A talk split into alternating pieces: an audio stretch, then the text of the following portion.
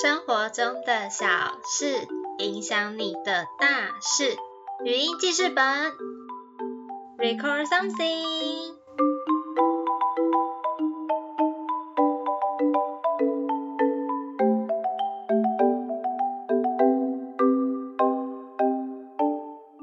嗨，大家好，我是 T Y，欢迎来到今天的语音记事本。今天这一集呢，要来跟大家聊一聊关于下厨煮东西这件事情。我大学住的地方都是没有厨房的，然后如果要煮东西的话呢，可能顶多就是加热食物啊，或者是说用那种水煮的方式来煮一点东西哦。所以呢，其实我不算是很常会自己煮。大部分呢都还是会买外食为主啦，因为外食真的是蛮方便的，有人帮你煮好，你真的是只要付他钱，然后把东西带回家，或者是在店里面吃就可以了嘛。我记得我在小时候的时候，我好像就没有什么煮东西的习惯，因为小时候在家里的时候呢，妈妈都煮的非常好吃，所以我我就也讲啊，那我就是帮忙洗碗。虽然我小时候是非常讨厌洗碗的，我记得我小时候。很不情愿，因为每次吃完晚餐之后，就差不多到了看卡通啊，或者是那种连续剧要播的，大概八点那种时间。那那种时间，如果你又要洗碗的话，你就会觉得很麻烦。你要来回客厅跟厨房，很多时候都是剧在播的时候，然后就坐在沙发，然后 广告的时候呢，就跑到厨房去洗碗。这样沙发上坐太久了，还会被叫说：“哎，赶快去洗碗啦！”啊，可是这还没到广告的时间。所以我小时候其实还蛮不喜欢洗碗的，可是我自己出来外面住之后，我真的非常注重洗碗这件事情。无论煮了什么东西，或者是我从外面买外食回来等等的，我通常呢都会很乖的自己洗碗，因为也没有人可以帮我洗啊，我就只能自己洗。然后我真的不会堆碗，像如果是煮东西的话呢，我会再把东西煮好之后，把我要的餐具啊，或者是说我装食物的碗啊、盘子啊那些东西全部都塞好之后，我就会先洗锅子，先洗锅子，然后洗锅铲啊，还有一些已经用不到的厨具，我会先把那些全部洗掉之后，再开始吃东西。那如果是买外食的话，就没有差了啦，就是一样是把外食的食物吃完，然后就把那个包装的东西洗一洗这样子。那我会开始下厨的原因呢，就是因为我会觉得感觉好像还是要练习一下怎么自己煮东西，怎么自己料理东西。虽然我还是一个很新手、很新手的人呐。我这时候就觉得说，哎，小时候应该要多进厨房帮妈妈 煮饭的。小时候就太依赖妈妈了，好不好？就是以前会觉得说，啊，妈妈煮的好好吃哦，我进去好像没什么用诶。所以就是就会觉得说我还是不要进厨房好了。但是现在呢，有时候回台中的时候，我也会主动去帮忙当二厨啦。就是厨房就是妈妈的天下，所以妈妈叫你做什么，你就是做什么就对了。如果遇到你不懂的东西，你就立刻问。顶多就是被呛一下，说你怎么连这个都不知道而已，顶多就到这样子而已，不会有太太其他更更可怕的东西出现，所以呢，就会想说，其实还蛮放心的啦。如果你是小时候就在家人身边看着家人煮饭，或者是说会帮忙家人一起煮饭的人，那我相信呢，你自己在长大之后，还是会比那些平常就很少进厨房的人更会料理一点东西哦。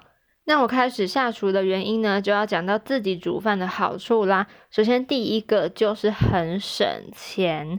虽然说我现在还是比较常去超市买食材，就是像那种全联呐，或者是家乐福超市那一种系列的地方，或者是美联社，我比较常去那些地方买。我比较少进传统市场去买菜，因为从三级到现在疫情的关系啦，所以我还是会有点。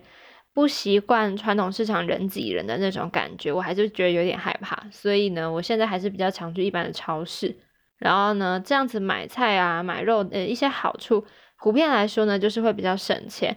因为你如果买外食的话呢，那些餐饮业他们还是需要有收入的，所以呢，他们当然卖的价格会高一点点，以 cover 他们工作的时候需要的一些成本哦。如果你是自己去买食材的话，那当然在钱的方面呢，你就可以省下一点点。当然也会跟随着你买东西到底买了多好的东西而可能有一点不同。这样，再第二个呢，就是健康啦。你自己下厨的话呢，那些调味料的东西你就可以自己把关。你今天要多撒一点盐，你今天要少加一点糖，这些东西呢都是你自己可以控制的。因为如果你是买外食的话，就是人家帮你处理好嘛。有的时候呢，可能吃的东西就会过油或者是过咸。像我的话呢，我以前可能已经累积了蛮长一段时间吃外食的了，我是可以吃咸一点的那种料理。但是呢，我自己开始在下厨的时候，有的时候我发现呢，如果那个量控制的不对的话，我还是会觉得，嗯，好像太咸了。所以呢，这个东西你可以自己去斟酌。你自己下厨的话呢，你就可以自己选择你东西什么要加多一点，什么要加少一点。那你吃起来呢也会比较健康，因为你可以自己做调味。再来第三个呢是切换工作模式。我相信对于许多一般的上班族来说呢，大部分的时间就是坐在办公室里面，然后处理各式各样的东西嘛。有些人可能下班他回到家里，好像还是得在处理一些工作上没有处理完的东西。那如果呢这个时候你可以自己下厨的话，其实会帮助你切换另外一种生活的模式，就等于说你从工作的状态里面呢，变成比较生活、比较居家的一个状态哦。你就会把你的视线呢，从你的工作面移向到你正在煮菜这件事情，要做什么样的料理呀？然后需要去准备什么样的食材？你会很专心 focus 在你煮饭这件事情上，那就有助于你切换各式各样的模式哦。再来下一个呢，就是单调的生活有变化啦。如果呢，你维持一样的生活，每天都吃一样的外食，同一个店家，当然有时候会觉得有一点点无聊，有一点点 boring 啦。我自己是比较常吃固定食物的人，我可能就是买外食的时候，会买的大概也就那几家，很少会突然说要去吃一个什么特别的东西。因为有时候一个特别的东西呢，可能就会让我的身体出状况。例如说，吃下去之后我可能就拉肚子啊，或者什么的。我就觉得，嗯，我是一个比较常吃固定食物的人。那如果你现在是可以自己煮的话呢，你就可以去选择你今天要做什么样的菜。那你也可以控制好，说让你自己吃起来是不会太出状况的。但如果你今天是尝试黑暗料理，我当然也没有办法。你的身体还是要强健起来哟。在单调的生活里呢，可以出一点不同的变化。随着你每次要准备的餐点不一样呢，那当然就会有一些不一样的变化，而且那是可以去期待的嘛。再最后一个呢，就是培养执行力。你要把一道菜从你可能在网络上看食谱，到你去买食材，真的去做了出来。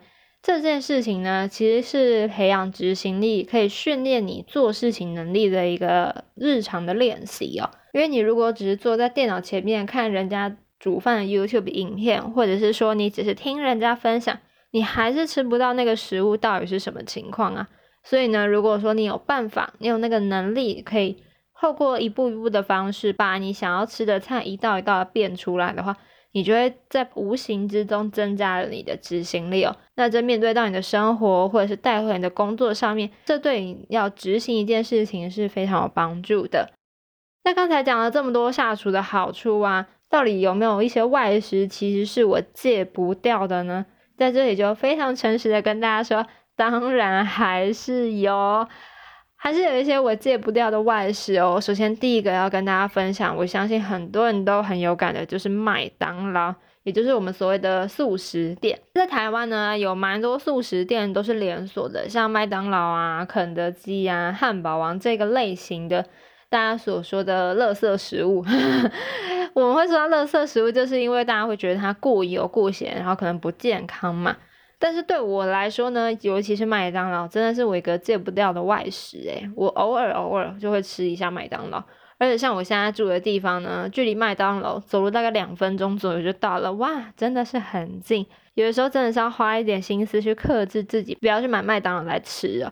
因为对我来说，麦当劳虽然是垃圾食物，但是呢，它又是另外一种安全的食物，因为他们的作业程序都有一定的流程，所以呢，我对他们的食物。品质是放心的，虽然他们是热量还是比较高一些啦，但是我觉得至少吃了不会拉肚子啊。我就觉得，嗯，它有它的品质保证。这个呢是我第一个戒不掉的外食之一。再来第二个戒不掉的外食呢，就是便当店。我自己呢是米饭派的，虽然说我现在因为我还没有买那种煮饭用的那种电锅，我现在是有焖烧罐啊，可是我觉得焖烧罐对我来说，我用出来煮饭的状况很不一样。有的时候呢，我可以煮出一般可以吃的饭，然后有的时候呢就会煮出稀饭，然后有的时候呢煮的东西它又没熟，米又没熟，我就会觉得。啊，真的是很难控制诶，因为我没有很爱吃稀饭，我是喜欢吃一般的那种饭啦。我虽然是个米饭派，但是我最近其实已经蛮少在吃饭的了。我还是以煮面的方式比较多，因为面就是那样，就是放到水里，然后加热它这样。我本人其实还是蛮爱吃便当的。如果说那种什么两菜一主食啊，然后三菜一个便当啊等等的这种，通常我会蛮喜欢的。就是我会喜欢去便当店里面，店员可以帮我挑菜，然后有的时候是我自己可以选菜，就不一定啦，就看各个便当店的规定。像我家呢，啊，我家附近的便当店也是走大概两分钟就到了，所以就是那种又是属于戒不掉的外食，好不好？便当店，我记得我之前在景美的时候，我附近的便当店还有那种一个便当，你可以自己选三样菜，一个主食，只要五十块，超级便宜的。住在景美一带的人，赶快去把那个鼎华公园旁边那家便当店找出来，那家便当店真的是佛心来着。目前啦，还是戒不太掉的外食，一个就是麦当劳，一个就是便当店。偶尔在我有点懒惰不想煮东西的时候呢，会去买他们来吃啊。当然要提醒大家，如果你是自己下厨的话呢，煮饭的时候真的还是要很注意你的安全哦。无论你家里是有厨房的那一种。还是说你是一般用小型的那种快煮锅，没有厨房，自己在家里煮东西的那种，都要记得非常注意安全，不要把厨房给烧掉了。锅子会起火那种动漫，就是 你可能煮一煮的时候，发现呃好像加了一个什么东西，突然砰，整个锅就烧起来。虽然有些看起来是很夸张，没错啦，但是这些就是在在的告诉我们啦，煮饭的时候呢，真的要注意你的安全哦。当然呢，尽量不要在密闭空间里面煮东西。可以的话，让那个空间保持通风哦。可以的话，还是要把抽油烟机打开比较好哦。然后也要注意用火的安全。像我最近呢，除了煮面之外，有时候还会炒一些青菜呀，做一些像是葱油饼加蛋啊等等的这种下水饺啊之类的。像我自己煮饭的时候，大部分有一道是跟蛋有关系的。我自己还蛮爱吃蛋的，除了皮蛋之外，我皮蛋现在还是有点不行啦。我如果要点那种皮蛋瘦肉粥，我就会问他说可不可以不要皮蛋。我对于皮蛋现在还是不太 OK 的。那我最常吃的就是那种荷包蛋啊，或者是水煮蛋，荷包蛋比较多，然后炒蛋之类的。我自己还蛮喜欢吃蛋料理的。那如果你平常在煮东西的话呢，也欢迎跟我分享你最近挑战的料理啊！我希望我接下来这一批东西煮完之后，想要去煮什么马铃薯炖肉之类的。我真的很喜欢吃马铃薯炖肉，我记得我以前在外面吃或者是我妈煮的时候，都觉得好好吃哦。我自己有空也想要来尝试一下，这大概就会是我的下一个目标啦。那今天的语音记事本呢，就跟大家分享一下我自己对于下厨的一些看法。如果呢你喜欢这个节目的话，欢迎你订阅，然后把这个节目分享出去。也欢迎你呢在 Apple Podcast 帮我留下五颗星，也可以留言鼓励我，或者是跟我分享你的日常生活大小事哦。我是 T Y，今天的语音记事本就到这里结束喽，我们下个礼拜再见，拜拜。